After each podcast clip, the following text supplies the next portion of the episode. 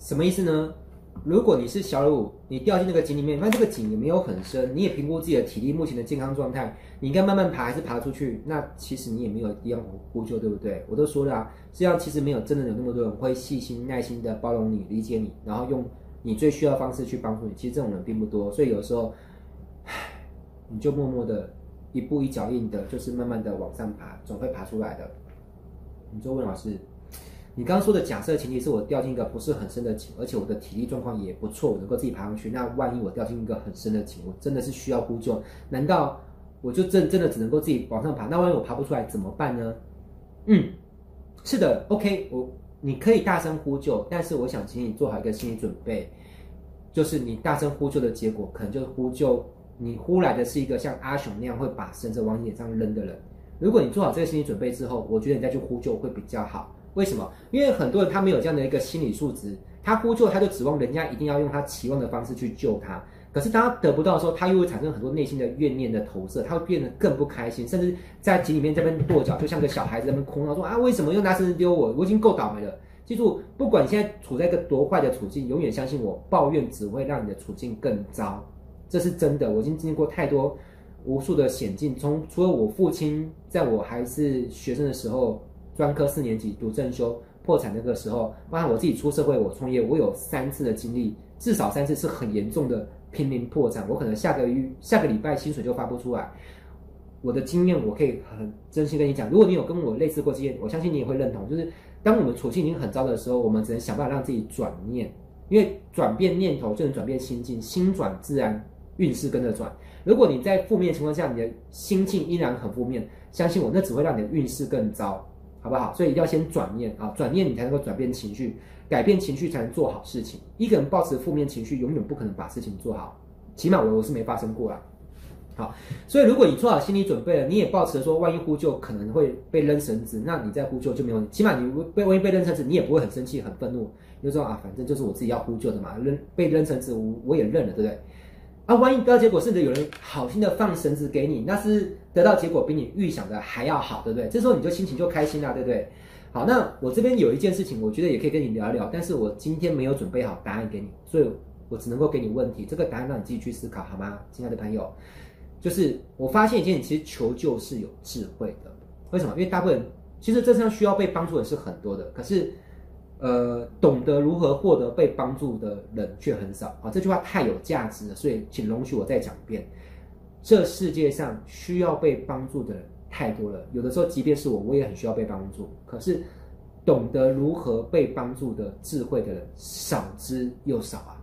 大部分只有个单纯的想法：只要我呼救，就应该会有人救我啊！就应该会有政府或者是公益团体，还是。或是从云朵当中伸下一只神之手来救我，你知道？我我以前真的也有这种这种天真的想法，但是我后来发现，这一切都是太天真了。好，所以我们今天讲是大人的故事。什么叫大人？当你脱离掉天真那一面的时候，你才开始真正成为大人。我所谓大人，并不是你的年纪满十八岁、二十岁或是三十岁你就成为大人。No，那些都不重要。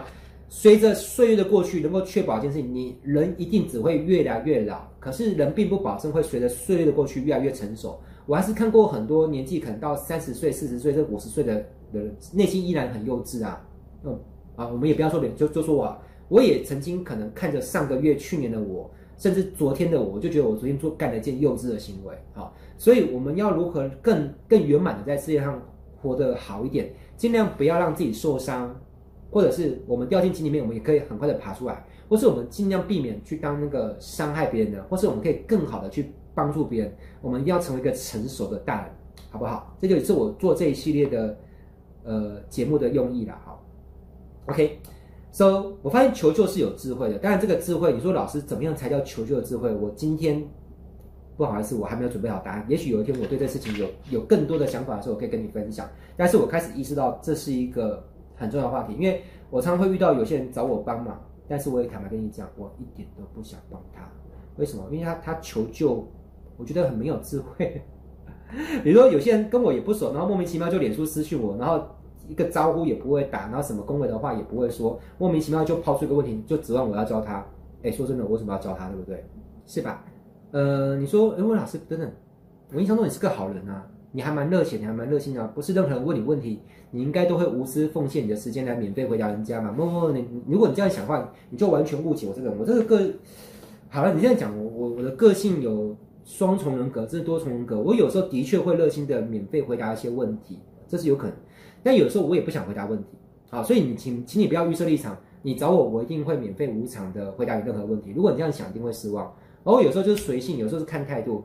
啊、有些人他就认定说，啊、我问个问题要回答，我反正就是不想理他，因为你知道我回答的很多问题都是我过去可能花钱花时间去上很贵的课程，我才解决问题。啊，说实在，呃，比如说我也遇过有人就是他可能业绩出问题，或者他组织做不起来，就发个问题说，哎，魏老师，我可不可以请教你，可以回答我这个问题，或是我请你吃个饭，你可以回答这个问题。坦白说，我一点都不想回答，好吧？好哦，我我把真心话说出来啊，你要讨厌我没关系，你要退订我也没关系，因为。我觉得宁可做个真实的自己，好过我去硬装做一个我是个任何人找我都要帮忙的人。我觉得这样还来更自在一点。而我把或如果把话说明白了，你会因此而讨厌我，或是不看我的节目，那代表原本我就不值得你 follow。好，那你也不适合当我的粉丝。那如果我把真心话说出来，当一个真实的自己，你还会接受这样的我？那我觉得你才是真正适合当我长久的朋友，或是我的学生的人嘛，和当我的粉丝。好，所以。你问我问题，要让我回答你，说真的，求救也是啊，不不要也说求求救了哈，也不要把自己讲得太太了不起。有时候跟人家光是说，不要说求救，光是请教个问题，都有请教的智慧，好不好？好啦，那最后我们来讲一个有趣的思考题。嘿，你还在吗？啊，如果你还在的话，我们一起来思考好不好？啊，因为思考可以让我们头脑更进步。人跟动物最大的差别就是人的思考能力呢比动物强。那我们来讲一下最后的有趣的思考题，就是呢，小鲁，嘿，还记得小鲁吗？小鲁就那个跌进井里面，我说那个是个老板的人哈。小鲁其实什么？小鲁其实就是那个大熊要赶路赶着去见的客户，有没有很有趣？那我问你哦，如果大熊为了赶去见客户而没有营救小鲁成功，小鲁就爬不出井里，爬不出井，爬不出井的话，那哪怕大熊阿熊赶去那个客栈，他见得到他的客户吗？当然是见不到，见不到客户，这个事情会谈成吗？谈不成，肯定谈不成。所以他很急着赶路的结果是事与愿违，反而成交不了那个 case。反过来说，如果他愿意细心的去搭救那个小鲁的话，而小鲁被救上来之后，他们彼此会认识。哎，感谢你救我，哇，救命恩人，你救了我。请问一下，你是做什么行业的？哎，这时候呢，阿雄肯定递出张名片，哦，我是卖麻绳业务员。哎，你不就是那个今天跟我有约的业务员吗？哦。怎么那么巧？我又帮你建得好，生意也不用谈了，报价啊，合约拿出来，我们直接签了。你你懂我的意思吗？所以有时候缘分就是这么的巧妙啊！但这是个寓言故事啊，你也不用跟我计较说有那么巧的事情，我要去见的客户刚好跌在井里面，而我救了他，就刚好成交了。啊，我不救他，我就损失 case。我可能说因果的奥妙，有时候远超乎你想象，刚好比我今天讲的故事更玄之又又玄哦。好，所以我想跟大家讲，有的时候呢。你一心急着要去达成你的目的，并不会真的比较快让你实现你的目的。听懂我在说什么吗？所以有的时候呢，慢慢来比较快，记笔记哦。有时候怎么样？慢慢来比较快。但是这句话我以前听第一遍不理解，听第二遍不理解。这句话是我听了很久很久之后，常在脑子思考中，我终于有一天，我也都不敢说完全了解，我开始比较能够理解他在这句话的含义。So。如果当初小鲁跟着当初如果阿雄救了小鲁，结果会怎么样？他是不是帮助了小鲁，也帮助了自己成交这个 case？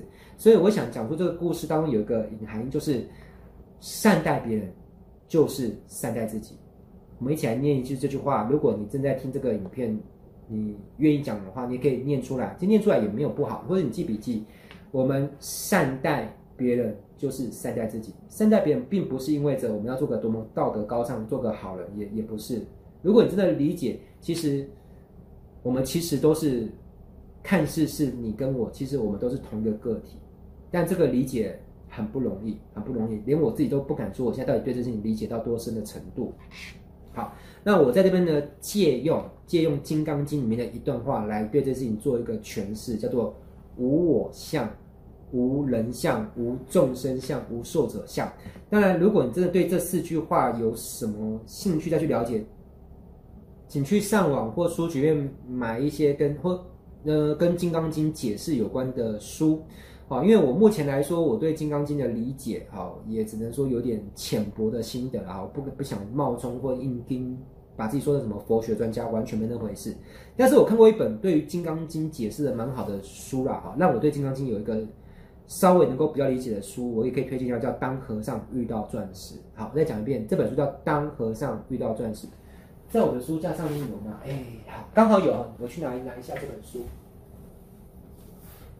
在书架上，好，这是我被列为人生十大必读好书的清单。就是假设我这辈子只有阅读十本书的扣打，阅读完这十本书，我可能就像那个使用写轮眼过度哈，或是开启万花筒写轮眼，导致我的眼睛就再也不能够使用阅读书籍之术了，讲有点严重。那你有哪十本书是我认为这这辈子一定要阅读的十本书呢？这就是其中一本，叫《当和尚遇到钻石》，大推荐。那你千万不要想说，那老师我是基督徒、天主教徒，呃，我不想接触佛教的书啊，完全不抵触，好吗？这本书没有要劝你信仰佛教，它里面就是一些我觉得可用的道理。好，就像我也没有自己把自己定位为佛教徒，但我就是觉得，我为什么会想要去吸取佛教的一些智慧？因为佛教其实它的本质并不是宗教，它本质原本是教育嘛，只是后来演变变成宗教。嗯，那每个宗每个教育都有它的。养分在里面，我只是借由阅读《金刚经》，我想要吸取《金刚经》的智慧，来让我的人生可以过得更少的烦恼跟痛苦，就是如此。你也可以说是很自私的想法，对，好，我承认我，我我研读佛法教义，我只是单纯很自私的想要，因为的这样的智慧，能够让我的人生少一些痛苦，少一些烦恼，并且能够更顺遂一点。这样的自私也没有什么不好嘛，对不对？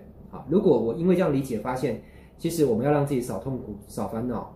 其中一个我们可以做的事情就是尽可能善待他人，那这样的自私也没有不好。那在我看来，这叫明智的自私哦。什么叫不明智的自私？就是当你没有看懂原来自己跟别人我们是一体的，当你对有不友善的对待别人的时候，其实你虐待别人就会回归到自己。好，我再讲一遍，你虐待别人，甚至是个动物，你你说你对别人不友善，这一定会有某种某种方法回到你身上了。好，那那你愿意信就信，不信就不信。好。讲到这边，我顺便来聊一件事情哦。最近有一点不可思议的事情发生哈。讲到这边有点悬。呃，我年少的时候读过《金刚经》，那我最近有的时候在做家事，大家可能知道我很喜欢下厨。其实我也是个蛮爱做家事的男人。对我而言，做家事还挺疗愈的。你你认同吗？认认同，请在底下留言说，我认同，或者我很喜欢做家事，家事很疗愈的，让我知道说，哎，原来我有同好。那，呃。我有时候会一边洗碗一边洗碗，之后我的脑头脑会自动播放出佛，呃佛经哈或者金刚经的字句。比如我最前阵，我不知道为什么我常常一边洗碗，我我头脑就会开始一直反复着播放着无我相、无人相、无众生相、无寿者相，你你懂吗？但有有时候是播这几句啊，有时候是播别别的句子，我也不知道，并不是我有意识想要去念出这几句，而是这几句自动进我的脑海里面开开始去去 repeat，好像那个念佛机，好好好玩，然后。我要讲这事情，就是曾经大概有几个，至少有三个算命的人跟我说，我的命格当中带着修行的命格，所以有一天我可能会走向修行之路，啊，所以我这边也才会做预告。那我记得好像有某个算命的人吧，他可能跟我说，威廉你要小心，你要留意，大概靠近你四十五岁的时候，你可能会开始，开始开始走跟跟修行越走越近嘛。那我今年是四十四岁，好，你们觉得看不出来对不对？啊，如果看不出来的话，请在底下留言说，哦，威廉老师我看不看不出来你四十四岁。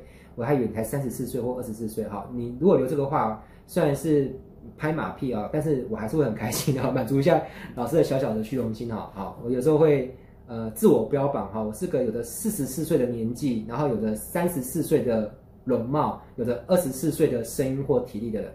啊，如果你觉得我在瞎扯，我也无所谓了哈，就当我自我感觉良好，也没没关系。好啦，那呃啊讲回来，好，金刚经 好那。所以，我现在有个小小心愿，因为我现在事业还需要很多人帮忙哦，不管是志工或团队或 anyway 哦。